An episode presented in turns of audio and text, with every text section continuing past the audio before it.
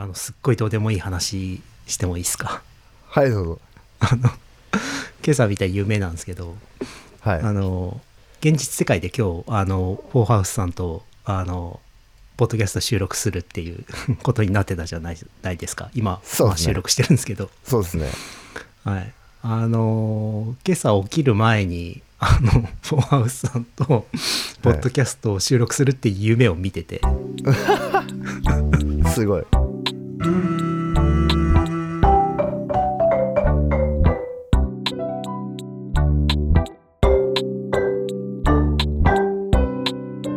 シチュエーションがすごい夢っぽくて変だったんですよ。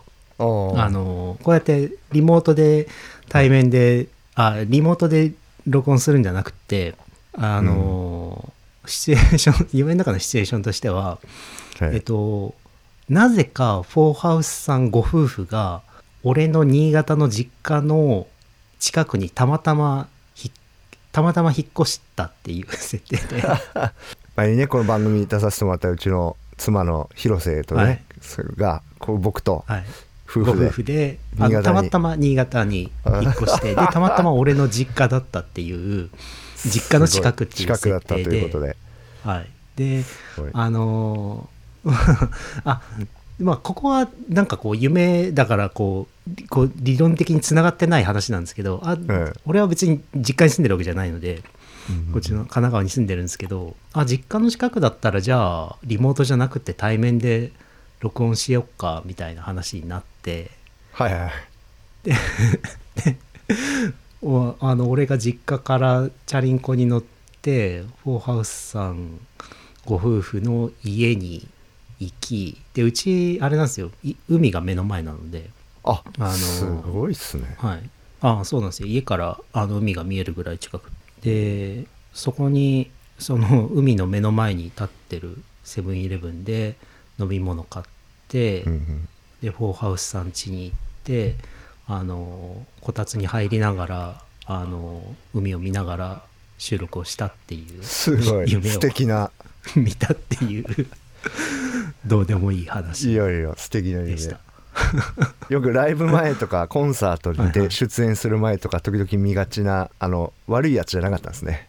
あの 失敗するとかね。あそのあれですか？そういう音楽の本番の前ってそその僕嫌な夢見るんですか？だから僕はそんなよくありますね。1週間前とかジ近くなるとはい。夢見たりとか。どんな夢なんですか？悪い系なんですか？そうですね。曲何にもおさらいしてなくて ライブ始まる瞬間になってたりとか。あるなあうん。それなんでなんでしょうね。あれわかんないっすね。本 それはすげえあるな。結構みんな、ね。なんか人人から人も人からもそういう話聞いたことあるからみんなまあみんな見るんでしょう。当見ますよね。悪いことの方が悪い状態になってる夢の方が多いですよねそうっすね。準備できてないか、あとまあ遅刻系。あそうっすね。あ寝坊したりとかはよく 見ますね。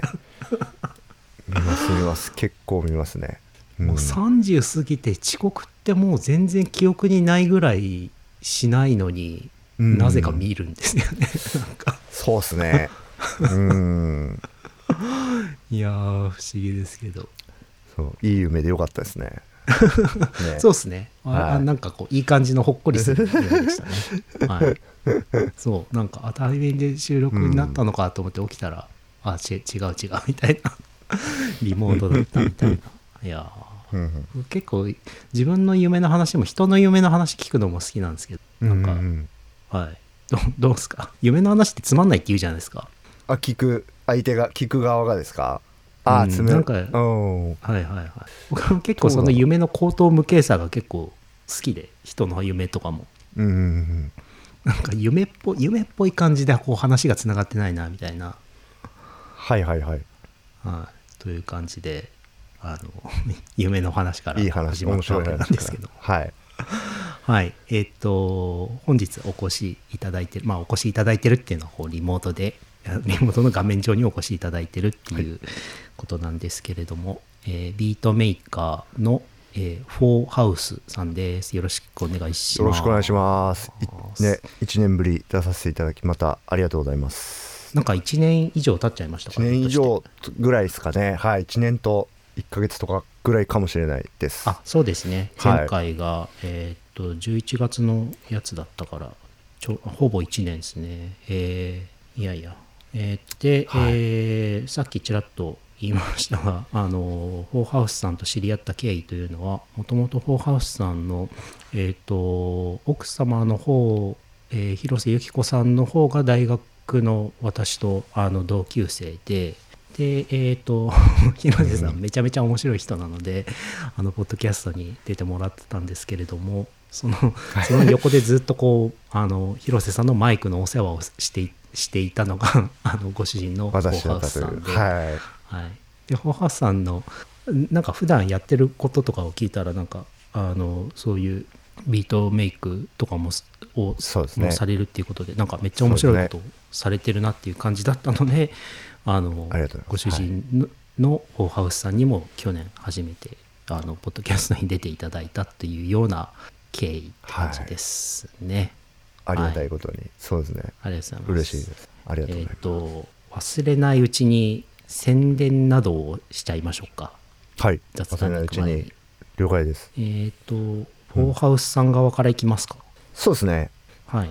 まあ、僕はあのえっ、と去年アルバム出してえっ、と、1年ねこの1年何してたかっていうと YouTube のチャンネルにまあとりあえず夏に MV ミュージックビデオを1個上げたのではいはい。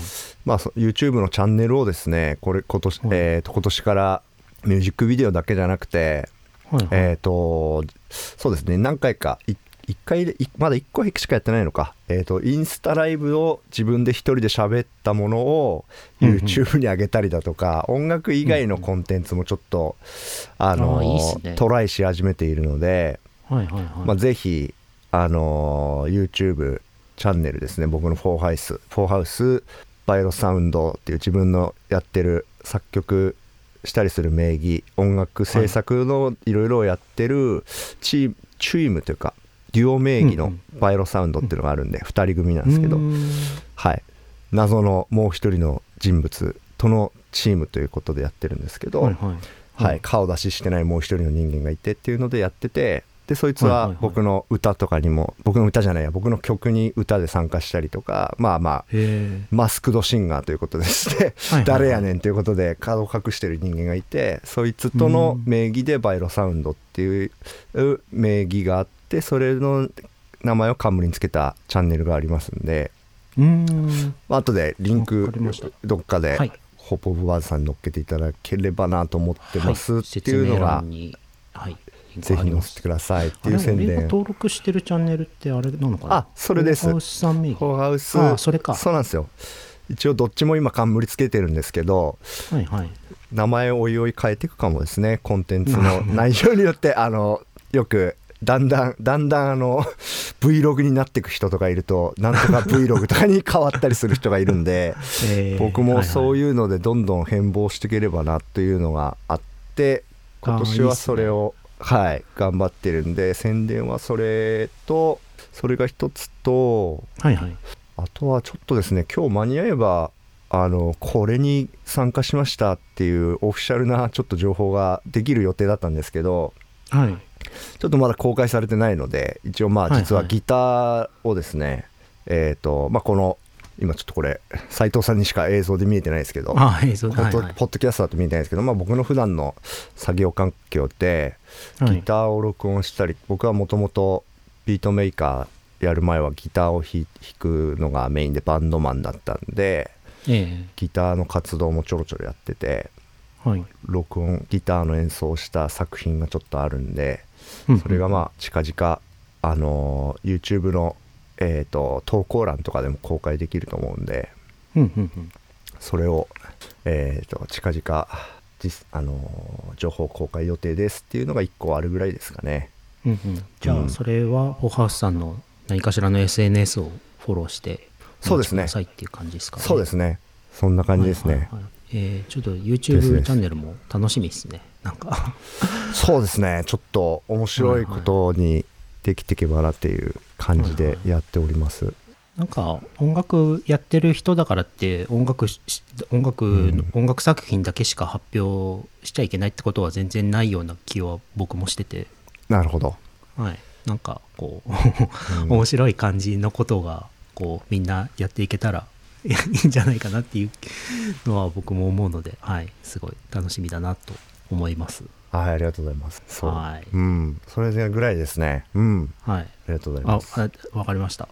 えっ、とじゃあサイト側の宣伝としましてはえっ、と これちゃんと言ってなかったかもしれないですけどでこの「ホープ・オブ・バズ」のこのチャンネルのえっ、と配信はこの今撮ってるフォーハウスさんの回であの一旦終了という回でして今回は。あそうなんですねそうなんです。あの一応この前の回では事前に告知はしているんですけどはい。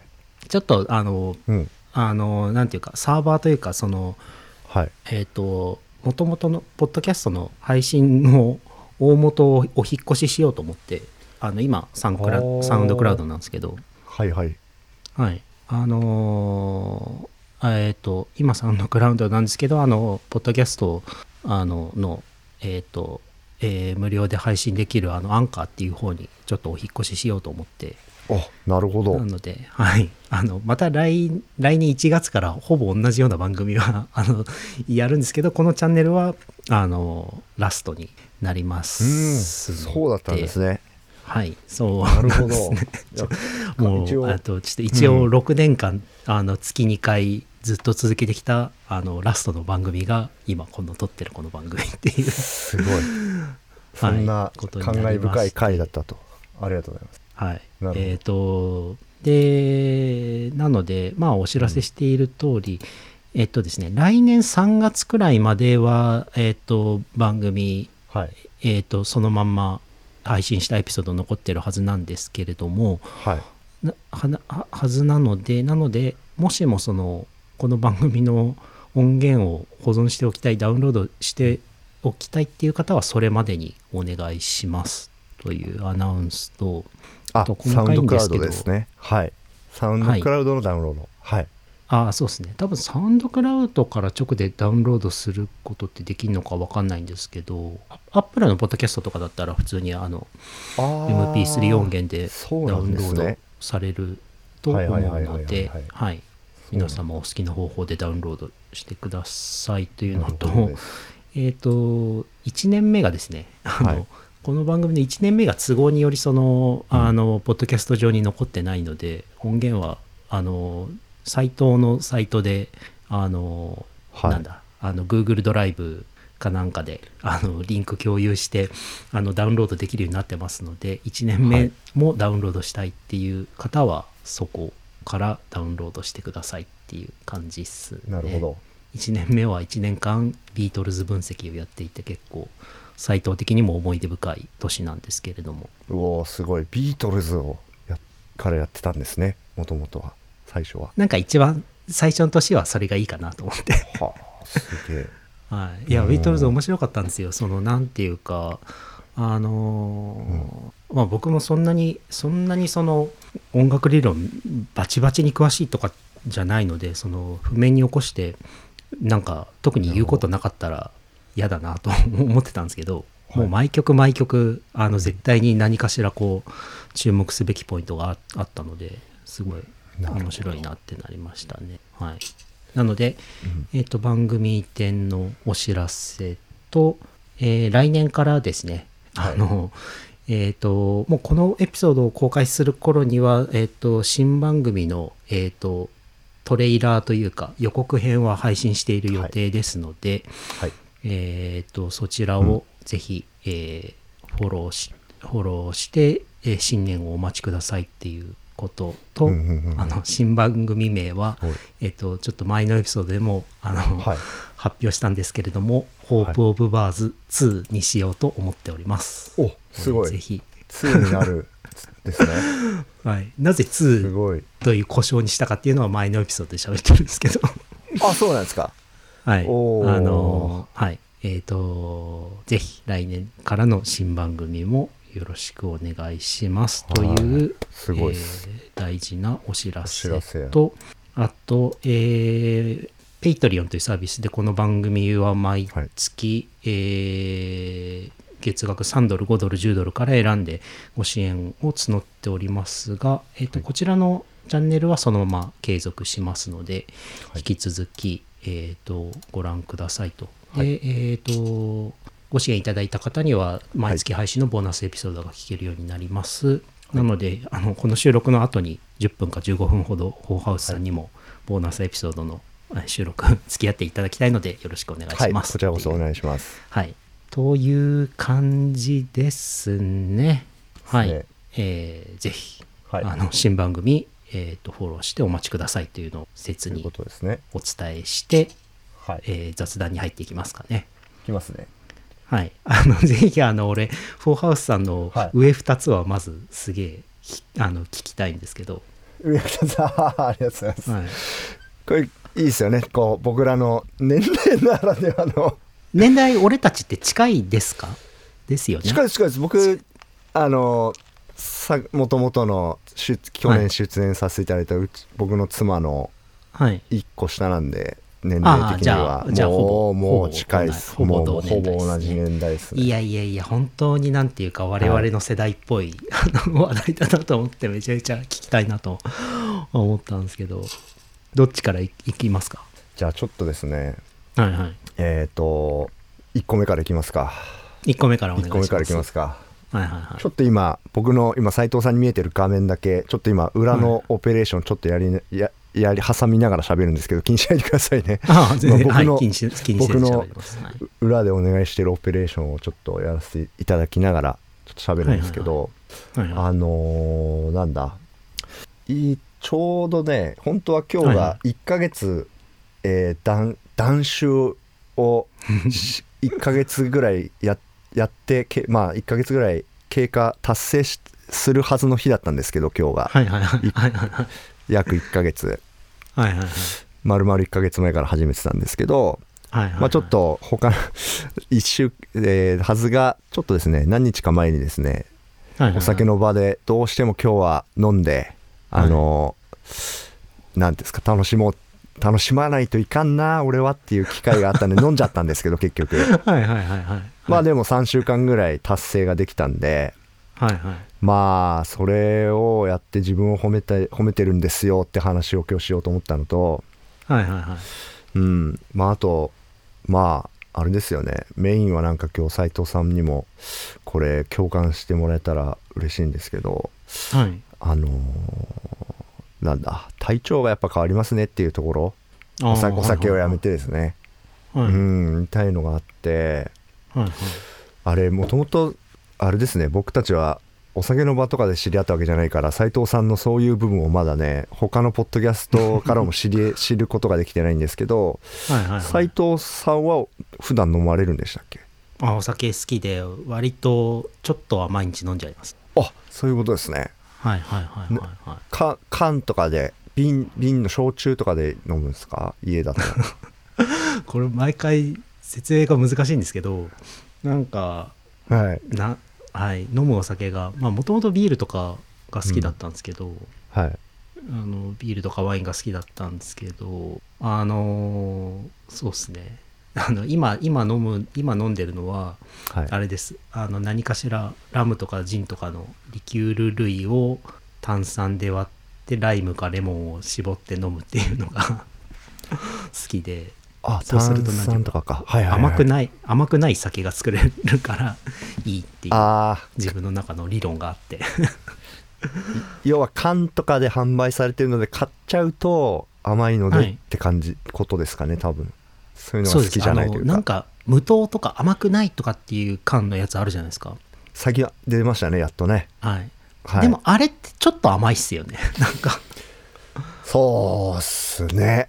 甘くないのが、ああれよりも甘くないのが欲しいなってなってった、あの結果今の感じになったのでなんかこれを人に言うとなんかあすごいなんかおしゃれなお酒作ってるねとかって 言われるんですけど もう自分の中の意識としてはもうこうストロングゼロのさらに行き着いた慣れの果てみたいな すごいなんか自分の惨めな感じではあるんですけどまあそんな感じなんですけど。あじゃああれですか、うん。フォーハウスさんはその男子前は結構お酒飲む人ね。だったんですか？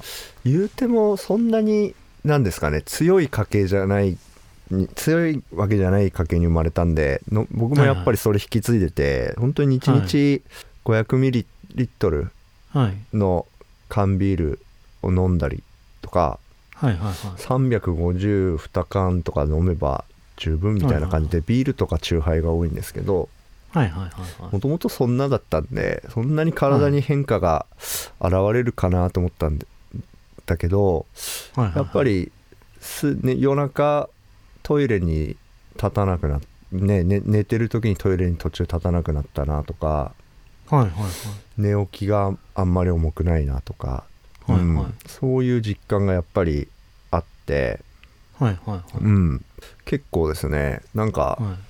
そんなに実はアルコールが抜けてさえしまえばはいあんまり僕お酒本当に好きだったのかどうかがちょっとわからなくなるぐらいあのあちゃんと離れ離れつつありまして。はいはいはい。結構びっくりしたんですよねやって。はいはいはうーんそうなんですよ。それ逆にその断酒しようと思ったのはなんなんでなんですか？思ったのなんでですかね、はいはいはい。なんかのふと1ヶ月前ぐらいにはいはいはい。まあ思いっきり飲み飲み会ってちょっとちょっとしたね何人知り近場近所に住んでいる友達とかではいはいはい。ちょっとのちょっと集まって何人かで集まってのめご飯食べたりとかしてお酒飲んだんですけどはいはい。食べ過ぎ飲み過ぎで結構 翌日結構辛くなっちゃってああはいはいはい。僕結構よくやっぱり一人で飲む分にはそんな飲まないけどやっぱ飲み会とか行くとはいはいはい。飲み過ぎちゃうんですね。うんうんうんでそれは結構昔からそういうことをややらかしやらかしてあの記憶飛んだりとかはしないんですけどはいはいはい。次の日がまあちょっと辛いよねっていう状況に自分でやっちゃってたんでうんうん。大変だよねって体調が。別に誰かに迷惑をかけてるとかではないけど大変な時が多くてまたそんな状態を先月迎えたのでなんかうんちょっと抜いとこうかなみたいな。スケジュール監督的にもですねなんかこう、これで一回や飲まないようにしておけばはい。なんか変わること体調とかもそうですけどうん。なんかまあ違う状態になるんじゃないかなとか。うんうん。そう。あとはうかお金。僕タバコは吸わないんでお酒で、はいはい。お酒ぐらいしか節約できるお金とかもあんまりあのローね節約できる対象ってあんまり僕ないんではいはいはい。お酒で浮いたらあのねこういうパソコンの僕のビートメイクする時の あのソフト買えるなとかって思ったところからただやっただけなんですよね。ああ割とあそっかじゃあもう本当に大失敗をしてとかあのうん体調がもうとんでもなく悪くなってとかじゃなくて割とこうね。気軽にというか前向きな前向き男子だったんですねそうですそうです。ああなるほうどん。それいつまでみたいな目標あったんですか？あんまりなくてとりあえあずちょっとずつの伸ばし伸ばしできるようになってきて、はいはいはいはいきつかったらやめてもあのもうもう一缶ぐらいは間に挟んでもいいやぐらいの感じではいはいはいはい。思ってて。ああいいっすね、なるほどな。そして実際やめてみたら結構体調もいいしっていう結構いいなって感じ。そうなんですよね。そうですね。だいぶ、えだいぶなんかあのすごい面白い話でノンアルのやつとかでも別になんか、なんか十分になってきたっていうかノンアルのチューハイとかですよ本当。ああいうのとか、ノンアルビール逆に、はいはい。ノンアルビール全然美味しいじゃんってあのあもの もの結構ものによるんですけど、ノンアルビールって意外と美味しいやつあるなっていうのに気づいたりとそうなんかですよね。はいはい登場初期よりは全然向上してると思います。美味しいですよ。美味しいのありますよね。そう、はいはいはい。一部の何個かしか品種僕も好きなのないですけどはいはいはいはい。そういうので大丈夫になってきたなーっていう。昔の自分だったら結構考えられないんですけど。ああ、うん。あお酒の味好きで飲んでたところがあったので。はいはいはいはい結構今の状況って全然真逆に来たなっていうか 違う味。そう別にもうあれあれであのお酒体に残ってた依存なんだだったんだろうなみたいな僕に関してはですけどね。あそれはすごいいいっすね。そしてまたあの1週間ぐらいはまた今日現在も続いてるってことですか？そうですね。今 まあ今4日ぐらいしか経ってないですけどそうですね。ああえー、そうです。すげえな。うんその飲まないっていうやつはあれですか？えっ、ー、となんかこう、はい。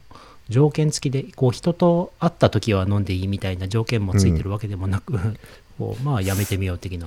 そうですね。本当は完全にスパッと人と会ってる時も飲まない状況をちょっとやってみようと思ったんですけど、はいはいはい、いかんせんちょっとね知らないこう初めて会う人でがっつり楽しく飲まれてる方の前にちょっとねこの間行ってきたんではいはいはい行ってきたらやっぱりちょっとここは飲んでる方が あの場場的になんかこうそれもね自然かなと思って。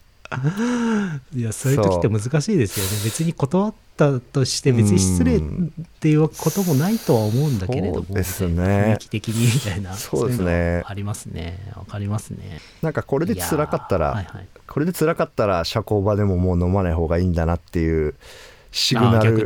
そう。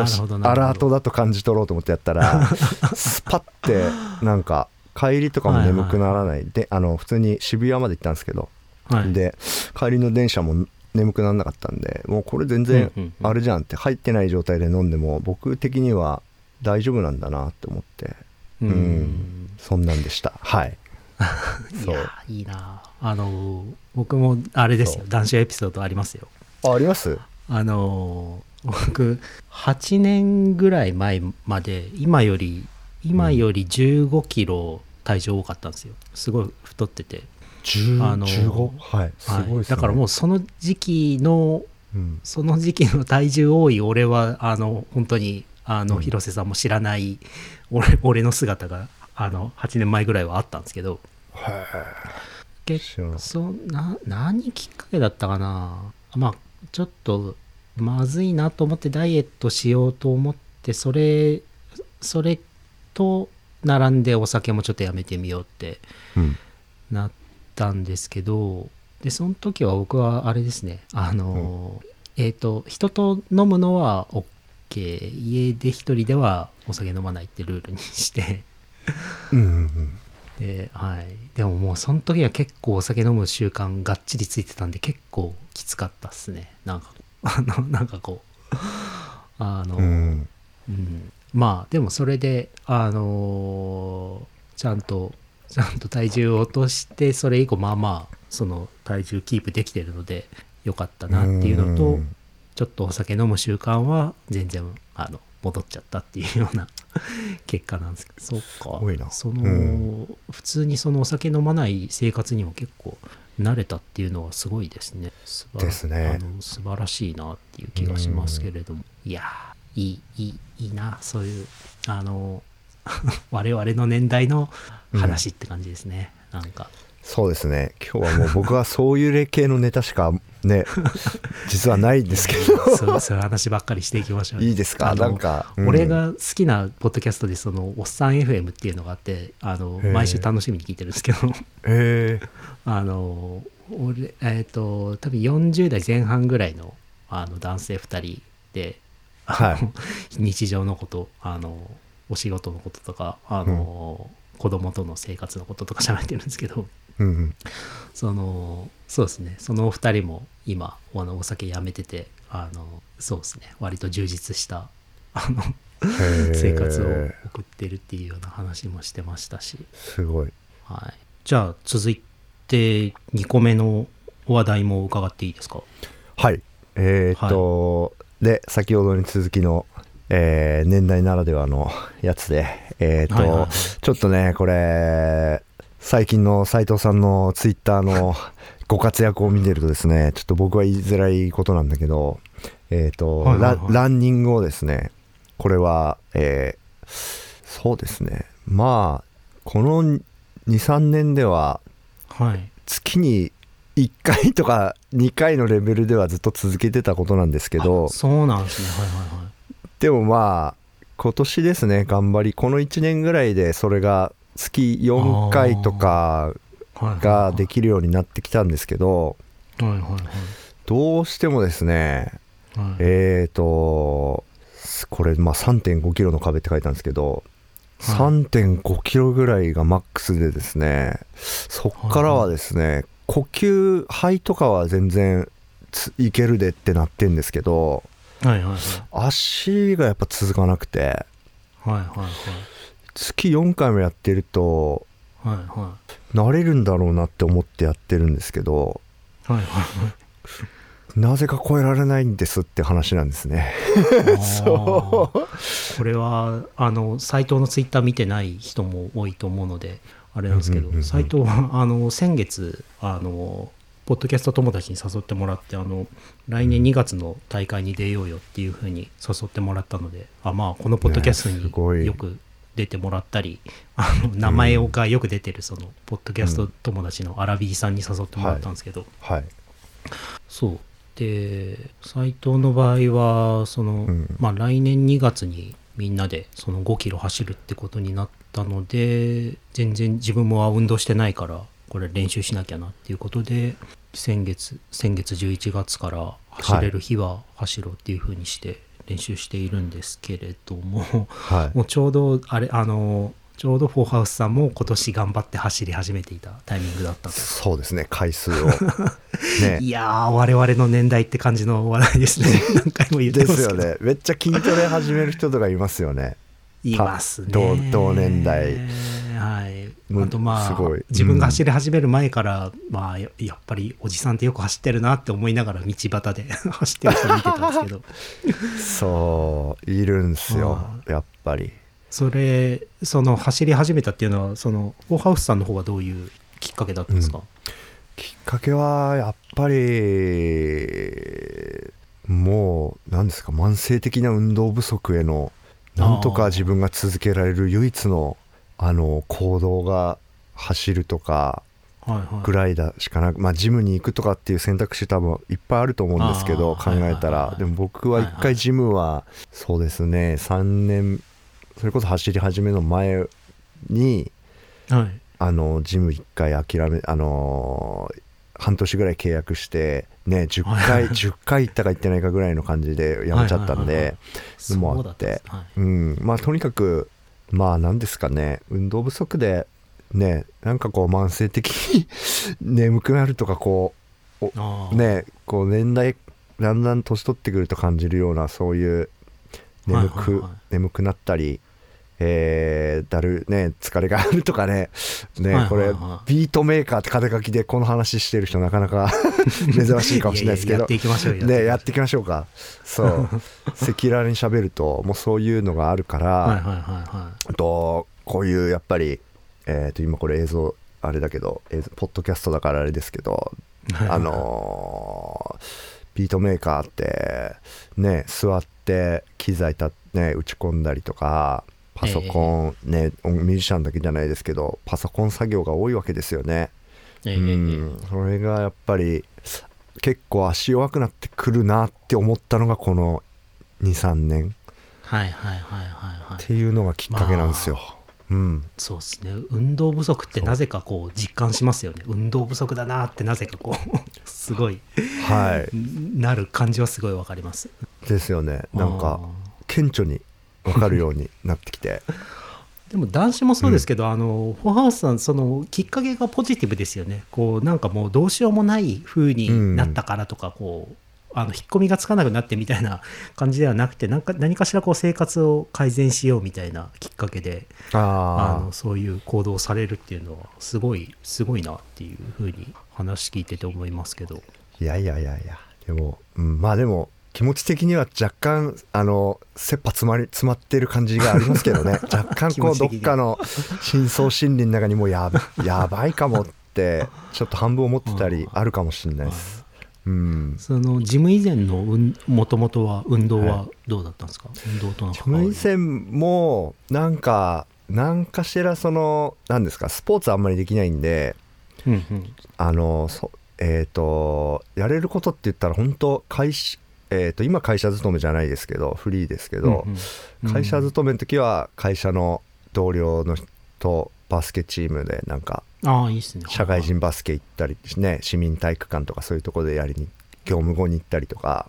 はいはいはいとかであとはもうそういうの以外はもうほとんど自分でねウォーキング散歩するとかはいはい。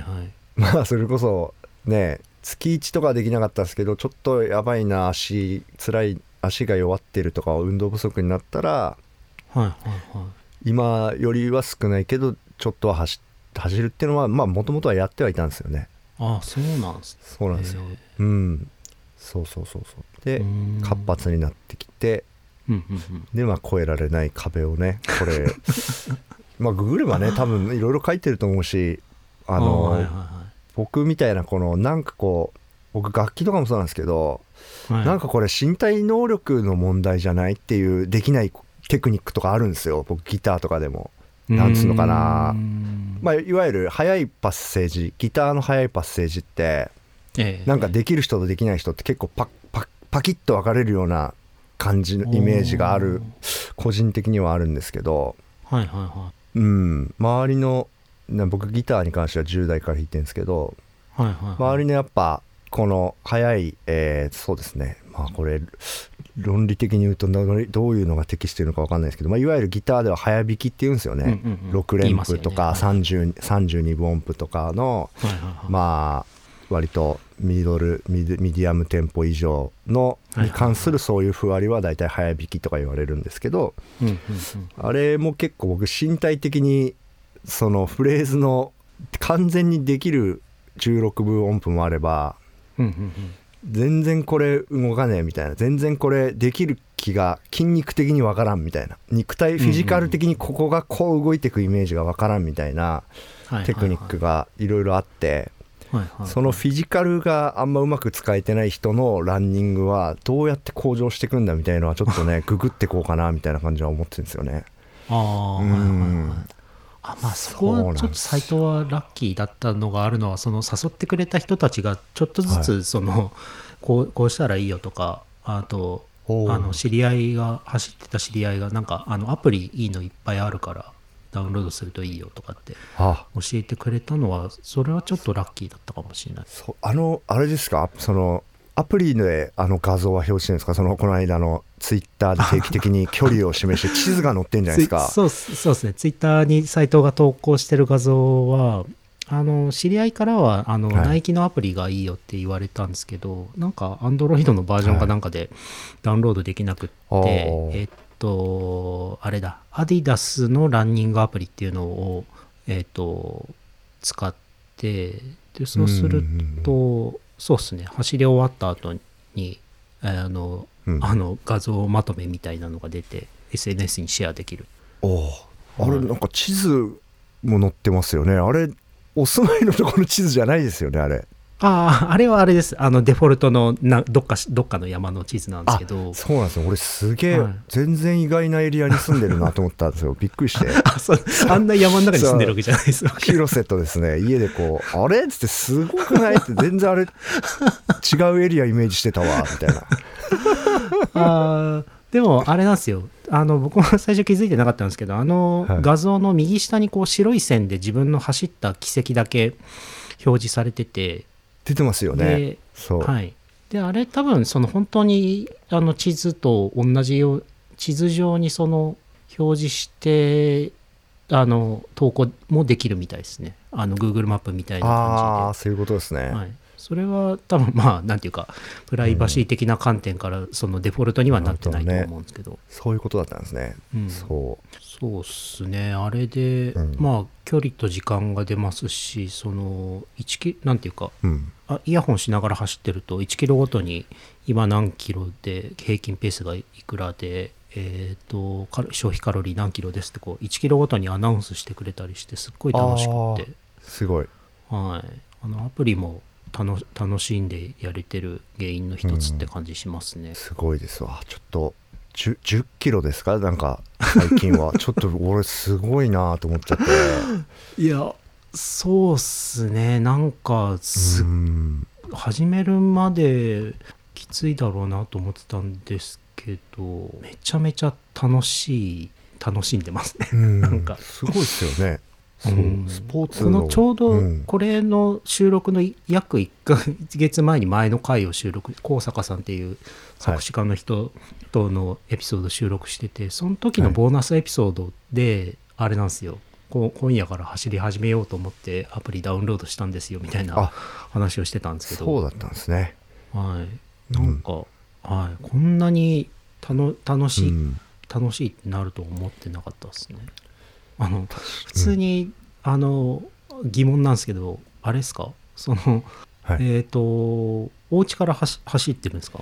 家からですね幸い僕のエリアだと大きい国道が走ってたり、ああのわ大きい国道がああったりとか、はいこう信号でこう立ち止まんなきゃいけないえあの立ち止まることが少ないちょっとエリアがちょっと川沿いとかがあるんではいはいはいそうそこら辺を走ってちょうどこうなんていうんですか僕走り終わってゼーゼーゼーハーした後のウォーキングの時間がすごいあのももったいないって言ったらあれなんですけどあんまりこうウォーキングの時間を設けたくないのでとにかくこ家のこのエリアをぐるーって回って家に戻ってきた頃には自分の限界をちゃんと迎えるみたいなルートを頑張って探して組んでて。あ そう。まなんかああのなんかこう微 微妙に心配だったのがもう3 5キロでこう力尽きて途中でこう帰ってこれなくなっちゃったりしてたらなんか。そう。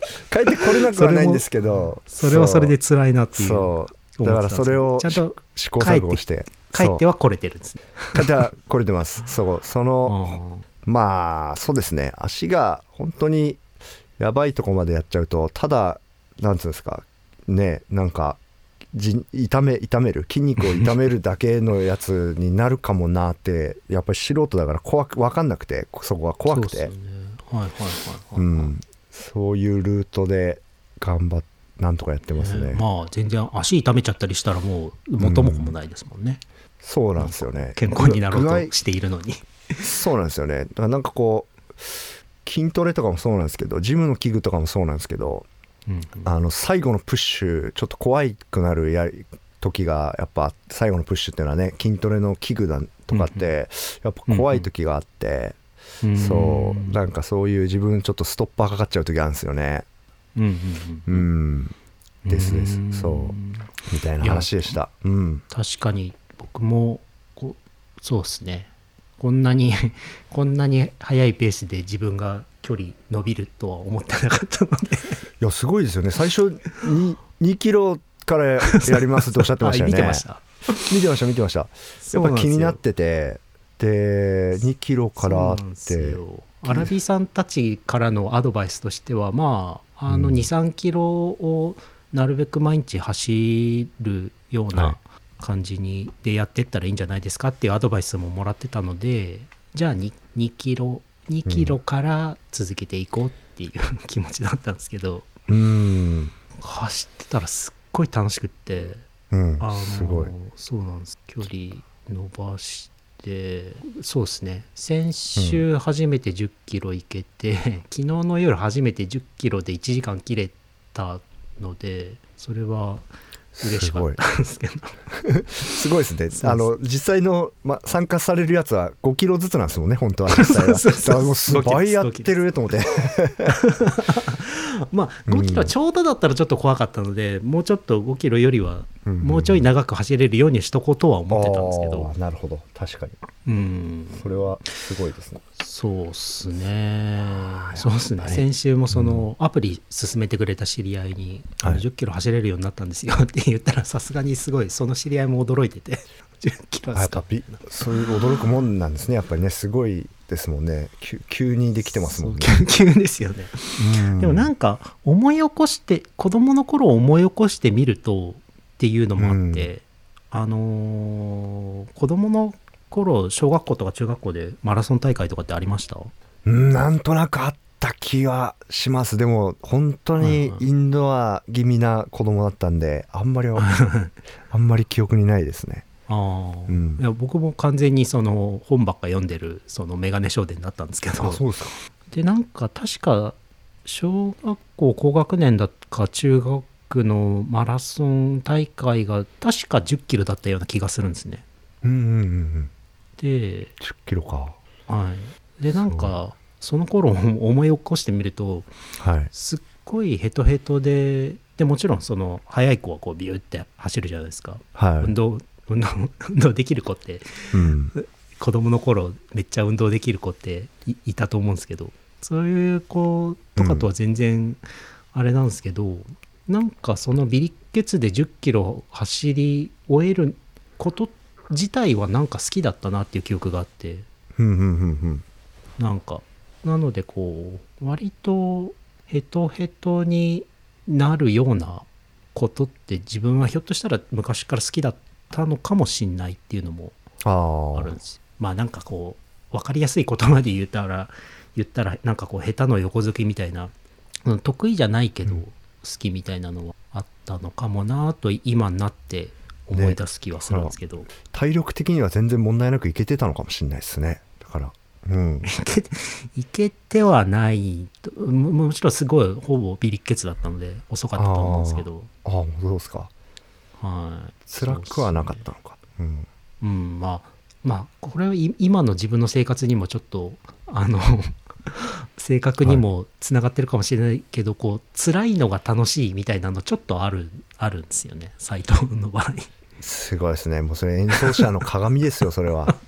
ミュージシャンの鏡ですよプレイヤーの。そんそんそんそうですか？それはそういやそんなことないよつ辛い時ありますね。あのその演奏に関する話で言うとですけどね。大変あ鍛錬が。練習がですきついきついたパターンの鍛錬もありますね。かはいはいはいはうん。やっぱ筋肉を痛めつけるみたいなこの筋肉痛めつけてこのフィジカル感維持したいなみたいな運指練習とかあるんですけど、いはいはいはあのギターでですね。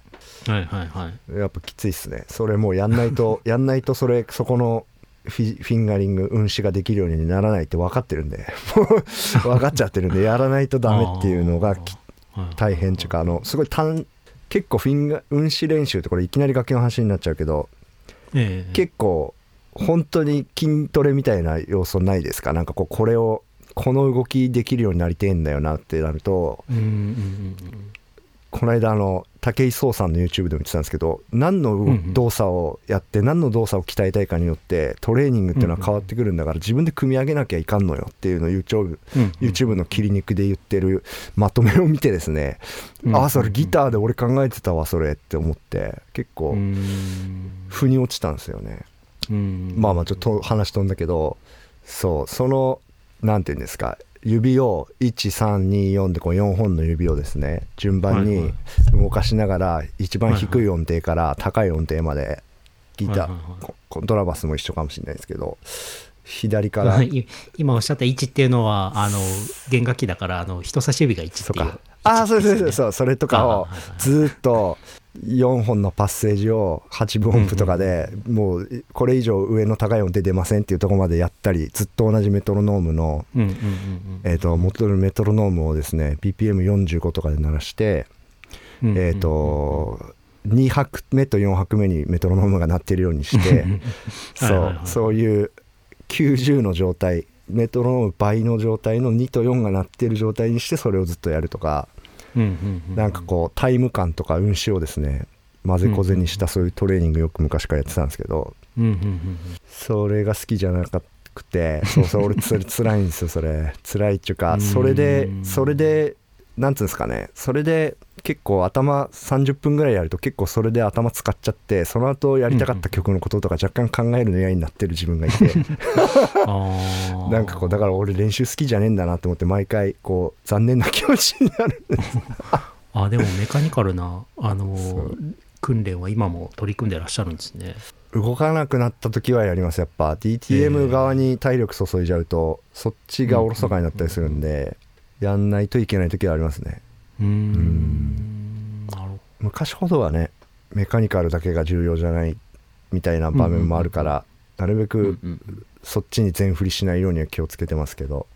うんうんうんううん。んなるほどな。いやなんか自分はどうしてるかなって今聞きながら。あめっちゃ知りたいです。みんなどうしてんのかなって。うん。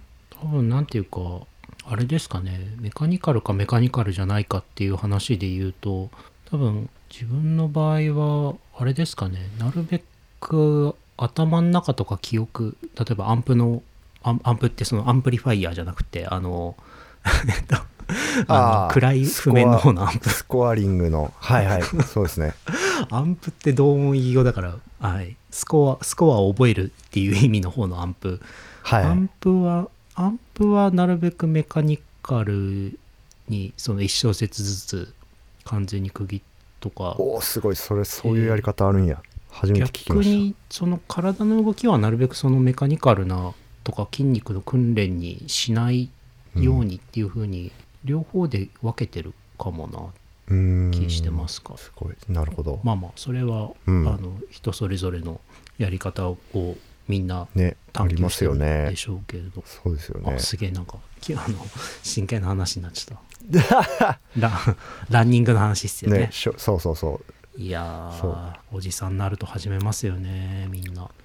そうっすね。でもねなんで必要なのかはね体力とかそういうところが落ちてくるねゲージを ガーって下から底上げするためにやる感じなのかって 自分では理解しました。はい。ああそう。そうっすね。そうか。あのー昨日あのランニング楽しすぎてあのランニングのポッドキャストないかなって探して昨日聞き始めちゃいました。ありそう。ありました？なんか意外にあんまりなくってああでなんか一番上に出てきたそれこそ、えー上田レイさんっていう方がやってる「ランニングチャンネル」っていうそのまんまのタイトルのやつをとりあえずこうあのはい。えっ、とフォローして昨日から昨日のランニングから聞き始めましたね。なんかうん。あのはいえっ、と普通に働いてらっしゃる方だけどいろいろそのスポンサー提供とかも受けていろんな大会に出てる人みたいな。あなるほど。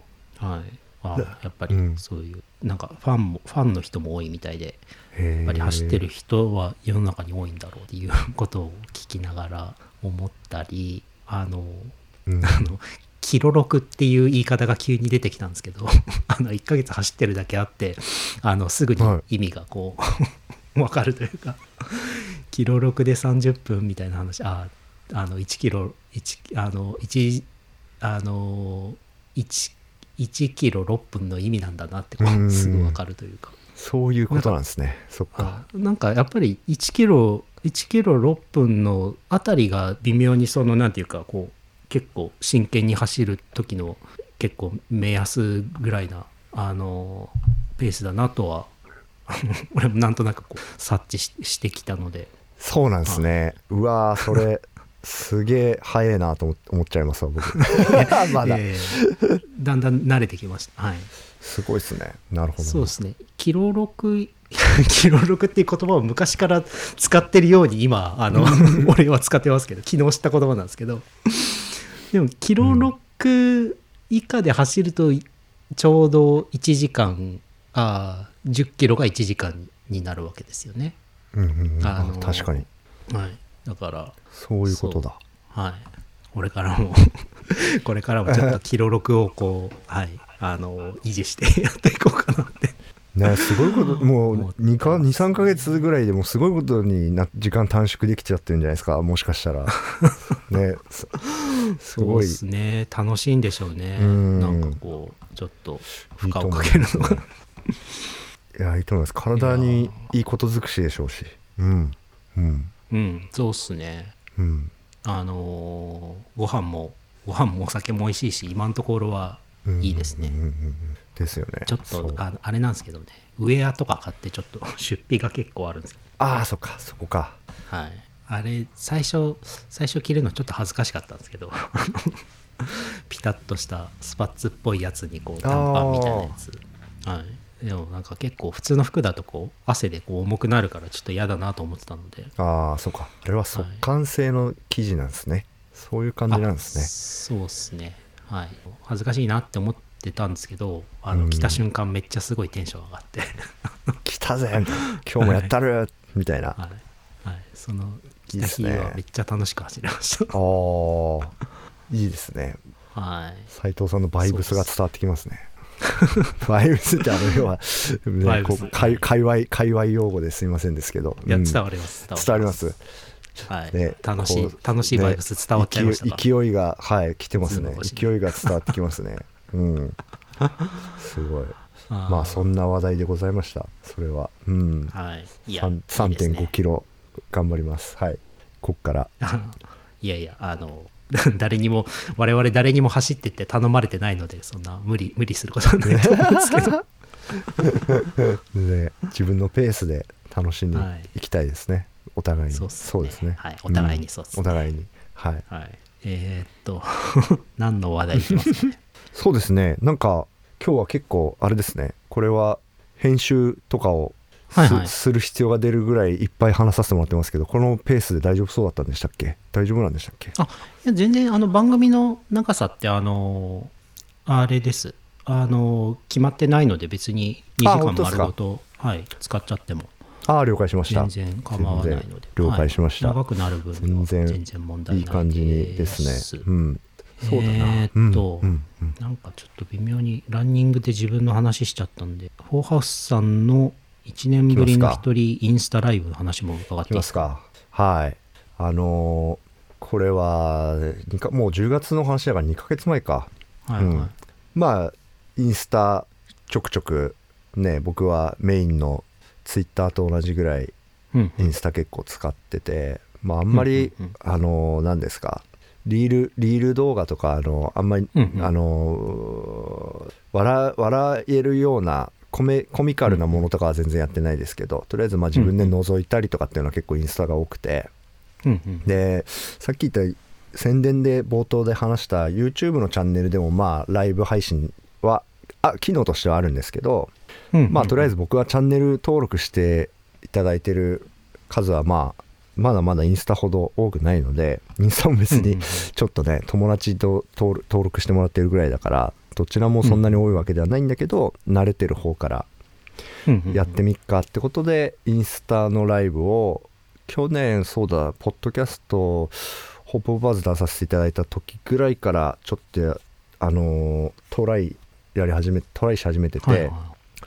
で去年はあのー一緒にアルバム作ったあのーラッパーのショービット君ってやつと一緒に画面スマホの上下2画面縦割りのやつやライブ配信で1時間ぐらいやってっていうのがそのそうあった。2人でやるっていうのは別に一緒のところからじゃなくてもそのそれできるんですよ。あそうなんですね。そうなんですよ。それは知らなかった、うん。そうなんですよね。だからあのこのじこの日この時間でどう、うんうん。みたいなちょうど一緒に2人で作った僕がプロデュースで、なんていうんですかねビートからラップの録音リモートで立ち会ったりとか札幌のラッパーなんでそうみたいのリモートで一緒に作ったアルバムが去年のはいはいはい。12月出るタイミングだったんで、はいはいはい、うんはい出た後か出た後にインスタライブ一緒にねアルバムの話とか本当してまあ別に見てくれる、ね自分らの友達でもファンの子でも何でもいいから見てもらって、どんな自分らとしてもどんなこう面白さがあるのかちょっとやってみっかっつってやって面白かったからまたやろうって思ってたんすけど1年ぐらいかかっちゃって今年、まあ、今回はもうむしろショービットタッチとかは彼らはもう結構やインスタライブやってるから、もう僕は今回ちょっと一人のやつトライしてみようと思って。一人のトーク？あトークで本当一人で別に誰の手も借りずにとりあえずはい。ガッて宣伝もなしでとりあえずとりあえず始めて。はいはいはい。もう宣伝録音しつつそうですね録音しつつはいはいはい。始めて。はいはんであれですかね。まあでも10人ぐらいそのへこれ土曜日だったのか。土曜日だからまあ10人見てくれてたらすごいよねって感じで思ったんですけどまあ1時間ぐらい喋ってみたんだけどまあ意外とねネタがある限り喋りたいとかこういうこと喋ろうかなっていうのがある限りは意外とあのい喋れました？うんトークの組み立て自分得意方な方ではないんでね喋ることっていうのはちょっとだけ気に,、ね、気に留めながら組み立てれないといけないような難しさはあるんですけどしなんとかはいはい喋ったっすはいはね。うん。すごいっすねそれは。はいはいはいいやーでもむずいは むずいっす。自分の妹、ね。妹とかにも見られてたんでちょっと照れくさかったっすね。ああそう。それポッドキャストの知り合いとよく喋るんですよね。そうやっぱり一人で喋るのって難しいですよねって話に結構みんなでなって、むずあやっぱそうなんですね。ポッドキャストやられる方でもそうなんだ、うん、そうっすね。あの2人、ふたあの複数人でポッドキャストをやるのを慣れてる人でもやっぱりそのなんで複数かっていうと1人だと難しいからっていううん。理由の人が多いっすね。で僕も1人のやつ試したことがあったんですけども全然5分か10分で、あの話すことなくなるのですぐにやめちゃったっていうのがああるんですけど。あ話題がだからめっちゃ重要っていうか。そうっすね。話題、はいそうっすね。ネタが僕も1年ぶりだったからはい。できるけどはいうん。やっぱり何かやっぱり外に出歩普段出歩いてこういうインプインプットですか？なんか誰のライブを見たとか、誰と会ってきたよとかはいはいはい最近こういうねミュージシャンの中の話題でもいいですしね。最近はいはいはいミュージシャンの中でこういう楽曲のアナライズが、ま、もう一回分析してみようみたいな人たちがいっぱいいてさとかっていうなんかの話題が普段の生活で書き留めるぐらいの感じで貯めとかないと結構難しいなっていうのはなるほどなんかなるほど。やってみて思ってて。今じゃあその書き留めるのって僕そんなにインプットあるわけで出てこないだろうなって自分でもう大体分かっててうん。僕自体はもうほんとずっとパソコン見続けてたりとかうん。ね、外に出るお仕事もいただいてや、ね、全然音楽に関係ないこともやるんですけどあのやっぱりね画面に集中してやっぱりひその 普段の皆さんの外で過ごしてる時間と違うところで内面的に没頭してやっちゃうタイプなんでうんうんあんまりこうインプットないんだったら他の話題をちょっと持ってそういうインスタライブとかやんないとなって思って最近行き着いたのはやっぱり画面とかを一緒にえっ、とインスタというよりはこれ YouTube とかになっちゃうかもなんですけど、制作動制作中の画面を上に出しながら自分の姿も映してみたいなの方が自分っぽいなって思ってちょっと今機材とかをテストしたりしてますね。それは見る方も楽しいでしょうね多分。そうなんですよね。理理にかなってるんですよね自分の活動と。はいはいはいそうみたいのがあってはい。そうそれを今ねちょっと準備ししてまあどれがね YouTube のコンテンツを今日冒頭で話したようなそっちをガーってねやるのか配信をガーってやるのかは考え中なんですけどね。あー。うん、まあでも DAO の画面見る見せるのはそのうん。そういうのに触ってる人でも触ってない人でも多分両方楽しそうですよねきっと。そうですね。そう、はい。画面見てもらってそれがまあなんだろうどれぐらいみんながどのポイントに着目するかわかんないんですけどうん。割と最近やってますね。うん、はい、それぞれ多分楽しいんじゃないかなっていうそのそ分かる人はあこういうことやってんだって分かるだろうし、うん。やったことない人はあこういう画面でこんなようなことしてるんだっていう楽しみがあるでしょうし、そうですよね。はいはい。だからなんか結構インスタのリールとか YouTube のストーリーズでうん。なるべく自分があのー Spotify とかで配信しないで終わっちゃったうん。リミックスとか誰かの曲のいじったやつとかはもう DAW の画面そのまま画面録音してうんなるほどな、ううん。んなんかコンテンツに時々するようにはしてましたねこの1うん年うんうんいやあそうれですそうです。あのああいうの 人のああいうの見るの楽しいですよね。あ結構結構色付け綺麗にやってんなみたいな。うん そうなんですよ。俺完全に灰色なんで。あそうなんだ。あそうか。なんか最近見ましたね。なんかの。ああ、知り合いののあの見ました。アラビーさ、アラビーさんのアラビー FM のジングルを勝手に作ってあ送りつけそれがジングルだったんですね。あそうかそうか。それのやつや。そうそうそうそう。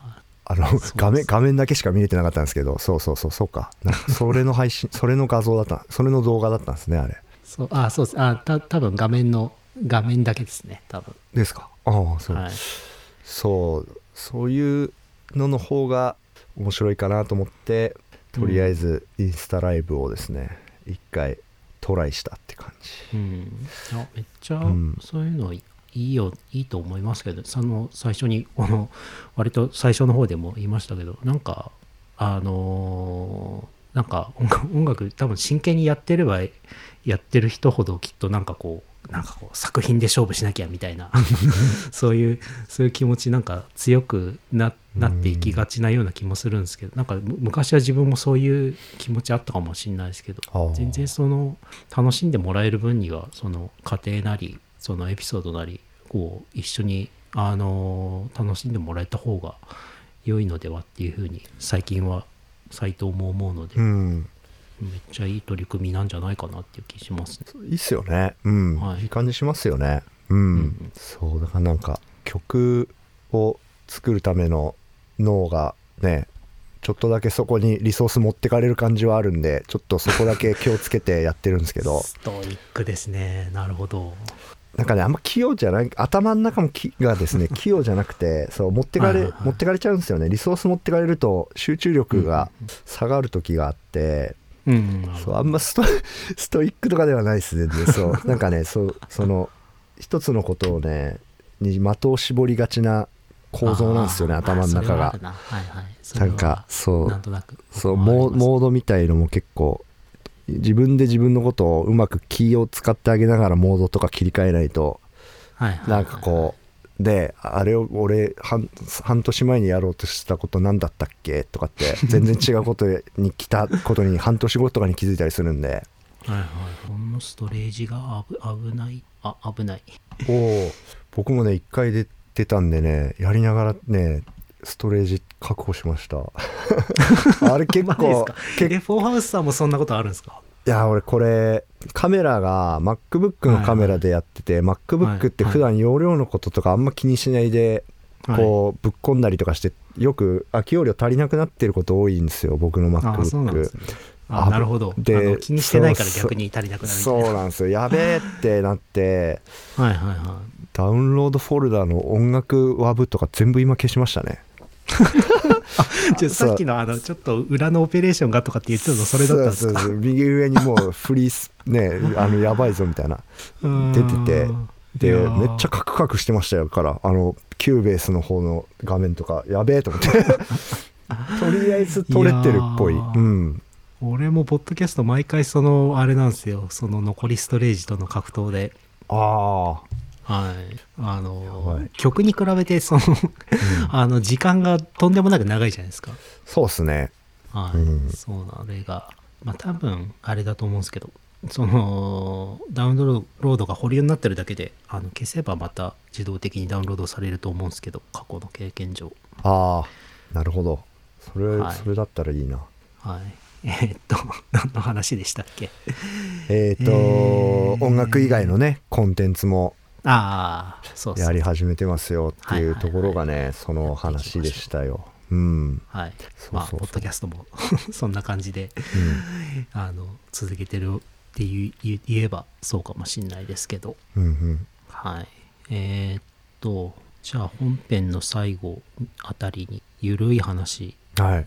斎藤のゆるい話してもいいですか？行きましょ なんかあれなんですよね。そのあんまり日常生活で斎藤はあんまりこう思い悩んだりすることないんですけどううん。これは微妙に思い悩みあ案件であの、えーっとこれは何の問題な？コンビニのレジでどれくらい大声で喋るか案件なんですけど。なるほど。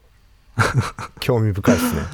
あのーあれじゃないですか。パンデミック以降マスクかつあの透明ビニールののれんで声伝わりにくくなってるじゃないですかそうですね。あれどうしてます？あのやっぱり自分の普段から2メモリぐらい上げた声出してます。僕がですよねですよね。はいそうです自分で。あのーうん。ちょっとずつ多分みんなそういう努力をしてると思うんですけどお俺た俺その結構結構頑張ってもその相手によって聞き返されることがあって、うん。はいはい。僕結構最大メモリぐらいで言うんですよ。おサイトの中もともとが結構こうボソボソ喋りなのもあって。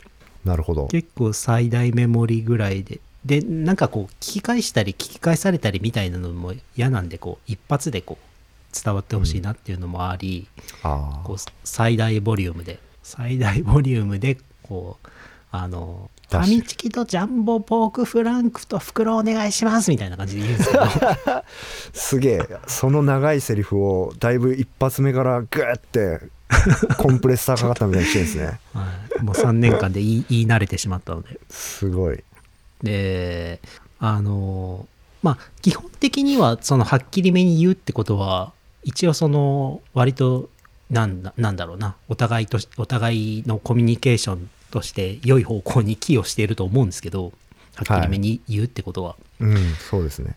なんかあの割とその自分の立ち寄るコンビニではい。あのーコンビニの店員さんが多分それ嫌なんだろうなって感じでこの俺が大きい声で言う、言うほどに向こうの声がこうちっちゃくなっていくっていうことが起きててはあ。これこれなんかこう難しいなんだろうな。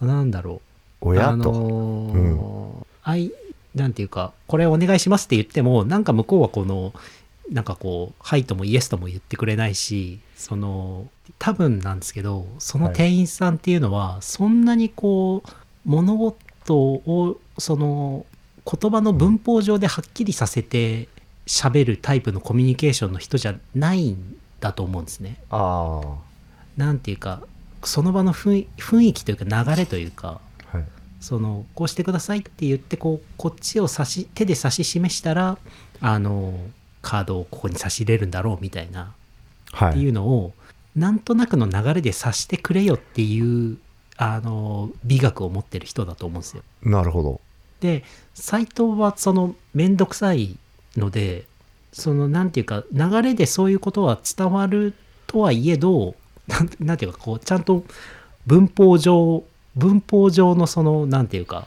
コミュニケーションを してほしいわけなんですよ。なぜなら、ねこう、はいボソボソボソって言ってあのボソボソボソって言ってこっちが流れであ多分そのあの何々です現金ですかって言言われたんだなって思ってはいって言ったとしてもはい。もしその聞き取れなかった部分がすごいめんどくさいめんどくさい話をしてますよ。めんどくさいしてる話をしてるんですけどいやいやボソボソボソって言ったのがあなたのぜ全財産を没収しますよ。それでもいいですかって言ってる可能性もあるじゃないですか。そうですね。それで僕が流れで「あはい」って言っちゃったら全財産没収されちゃうわけじゃないですか。そんなことないけど。だ はい。からはっきりとこうなんとなく流れでこうあの伝わっていても俺はこの特に日本語の最後の語尾まで聞き取りたいわけなんですよ。うーん。だからそのこちらとしてはそういう そういうコミュニケーションを取りたい人ですよっていう意思表示も込めてこのファミチキとジャンボポークフランクと袋をお願いしますってこう最後まで言う言うんですけどはい。もうそのそれを言うたびに多分もう嫌だなって感じがこう伝わってくるんですね。その店員さんからは。ああそういうことなんだ。あれ？わかんないですけど。俺のまあね今想像しすぎかもしれれないですけど。だいぶでもなぜならそのうん。あどうぞ俺俺とのやり取り以外は普通にこう「出世」ってこうなんていうかこの「いらっしゃいませ」とか あのなんていうか掛け声みたいなのはすごい、うん。うんあの発してる人なので。はからそのなんていうかこのなんですかね。この美学の違いというか、あのそれでなのでそのなんていうかこう俺はそのだんだんその曖昧なそのあの何々してくださいっていう要求に 対してイエスとはっきり言わないしこうしてくださいっていう要求もこうはっきり伝わってこないけれどもこの流れを読んではい。こうしてくださいっていうことだろうなっていうコミュニケーションできるけどすっごい嫌になってきちゃって最近ははい。その店舗ではもうあのはい。あれです。あのキャッシュレス決済であの自動でそのはい。行ってあのえっと何ですか自動で自分あ自分でこう読み込んで自分でお金払うレジしか使わないっていう風になっちゃったんですけど。あ無無人の方っすか？ああ無人の方無人の方。無人の方はあのはい。カップのコーヒーとかあのホットスナックみたいなファミチキみたいなの買えないんでうんうんうんうん。あのそういうのはそのお店では諦めるっていうことにななって。ますすごい。そういうのそうなんもですね。どうですかね。そのちょっとこういうのってどうしたらいいんでしょうかねっていうのをこの、はいはい。俺の俺の知ってるミュージシャンの中でも有数の人格者であるフォーハウスさんにちょっと聞いてみよう人格聞いてみたいなって思ってたんですけど 人格者っすか。いやーえー、でも今ちょっと俺僕が今ねまだか咀嚼しきれてなかったんですけど 僕僕も咀嚼ししきれてないです自分なら。その店員さんがのはいえっ、とスタイルはえっ、と、はい察してくれスタイルってことなんですねとりあえずね今。そうそうなんです。ス多分想像想像がね。うん、はい。察してくれスタイルでその察してくれの挙動はもう一回聞くんですけど、などういう挙動なんでしたっけ？カードのこのあマイク難った。カードのリーダーとかを差し出すような行為？そうですね。とがかそれとか？あのー何々この口頭で注文したことに対してこう、うん。イエスとはっきり言ってくれないっていう こととか、ああそういうことか。はい。伝わってるのかなってこう不安になるじゃないですか。まあ今俺がもうメモリ最大で言ってるんで多分伝わってるんですけどはいはいあでもそういうことか。あの想定した反応とかこ大体こういう反応でしてもらうために言ってることなんだけど全然想定外の行動まあ答えないとかあの、反応がないとかっていうところに対するあのスタイルの違いっていう解釈をしてるんですね斉藤さんがね。そうっすね。まあなんていうかうん。正解不正解じゃないから、そのなんていうかそうなんですよ。スタイルの違いなんですよ。あのなんなんスタイルの違いだよね。その、うん。僕もそのそういうコミュニケーションでそのコンビニのレジは済むことは俺は分かってるんですよ。その 分かってるんですけど、はいはい。ていうか一応その誤解法律とかじゃないですけど誤解なきようにうん。うこうん全て進ませたいんですよ、なんていうか。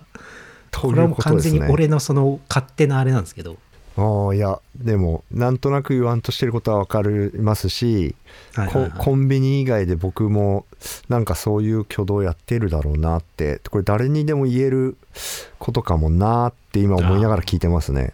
あああり得る。うん。ありうる。そういう挙動を取ってしまうことは割とあるかもしれない。なんかあるかも。で僕はそのなんだそれをスタイルの違いとかっていう 結構あのなんだ斉藤さんの中でじゃ割とあのそれ多分何か半半数っていうかあのか分析して家に帰る時の歩いてる時にスタイルかもなあれは何だったろうスタイルかもなと思いながら帰ってるんじゃなくて多分その場ではいはいスタイルの違いだかもなうんって解釈してるように脊髄反射で解釈解釈してるように聞こえるからそれは偉いなとは思っていてうんうんうん僕はそういうなんかこうなんていうんですか僕結構そこはコンピューター的な頭があって悪いコンピューター的な頭があって、はいあのあの脊髄反射的にあの思ったことが起きないとなんか自分が多分それ自分が心が弱くて不安不安になってるっていうことの裏返しだと思うんですけど僕の場合は、なんでその反応やねん。っつって切れて切れるってあの怒りはしその人に怒りとかは表現しないんですけど、はいはいはい。うん無の中でただ自分の中の怒りが湧き起こってくる怒りっていうかちょっとだけ 無って思ってではいあのあの扉お店のコンビニの扉を開ける頃にはもうそれをけ自分の中で消し去って終わるみたいなフローで決まっちゃってるだろうなって今想像したら自分に関しては思ってて。あだからそれに僕み僕はそれコンピュータープログラマブルにそんな反応を多分してるだろうからーうんうん。そこに対してスあのスタイルの違いっていう解釈が生まれてきてる その僕より一個フローが多いんですよね。それがなかなかいいいいなそれって思ってますね。偉いというか。うん。なんていうか分かり合えない悲しみって感じなんですよね。なんか切ないっていう、でもなんか僕なんだろうな。割とそれな会社勤めしてたりとかはい。全然その普段コミュニケーション仕事系かな？やっぱりみんなにはみんなのそれぞれの理由があってその所作とかがあったりするんでうん。どのタイミングでこのねえっ、とどのタイミングでこのお客様に電話をかけてどのタイミングね会社員とかですとどのタイミングでこういう処理をしてねしデスクワークでもねどのタイミングでこういう処理をして誰々さんと寝ごね、ネゴシエーションして、あの裏を取ってですねこのプロジェクトがうまくいくようにしましょうとかっていうのは人それぞれのタイミングがあると思うんですけどそれをこうね本当そうですねやろうこうしようかなって思ってるところで 例えばね上司とか自分の目上の人たちだったらいやそうじゃない,、こうしようと思ってるからお前は勝手に動くなと。っていうこととか言われた時は僕は同じことを思うようにはこの何年間でなりなりましたね。そうそれスタイルの違い。すねうんいや確かにそれを言われて確かに、俺もコンビニの買い物以外ではうん。多分頭ではその人の相相手のスタイルに合わせるっていうことは、うん。あの重要だしあの結構やってきているとは思うんですけど、うんな確かにそれを言われると本当にななぜなぜあのあそこのコンビニのあの店員さんの前で俺だけではだけで俺はそれができないのかっていうようななんかいやでも全然いいと思います。そういう疑問ができて、うん。できてきましたね。全然いいと思います。だから、いそので僕がそれこそその思考が逆にコンビニでできないのは何でかっていうと多分何か 差し迫った僕は他のことを考えていて そのはい自分のこれ多分僕ほとんどの人の代弁をしてるかもしれないですけどみんなは言いたいことをねタバコは銘柄しか言わなかったりとかね斉藤さんみたいに袋もって聞かれるまで聞かれたら袋って答えようとか みんなやりたい放題なはずなわけなんですよコンビニの店員さんからしたら。はいはいはい。それをわざわざ反応してくれわざわざというか袋いりますかとかあの温めますかとか聞いてくれて聞いてくれるから 言いたいことを言って聞かれたことには答えればいいっていうフローであとは他のことにねリソースを割いてあのこの後の仕事頑張ろうとか思いながらジュースを買いに来てる人たちもいると思うんですよね。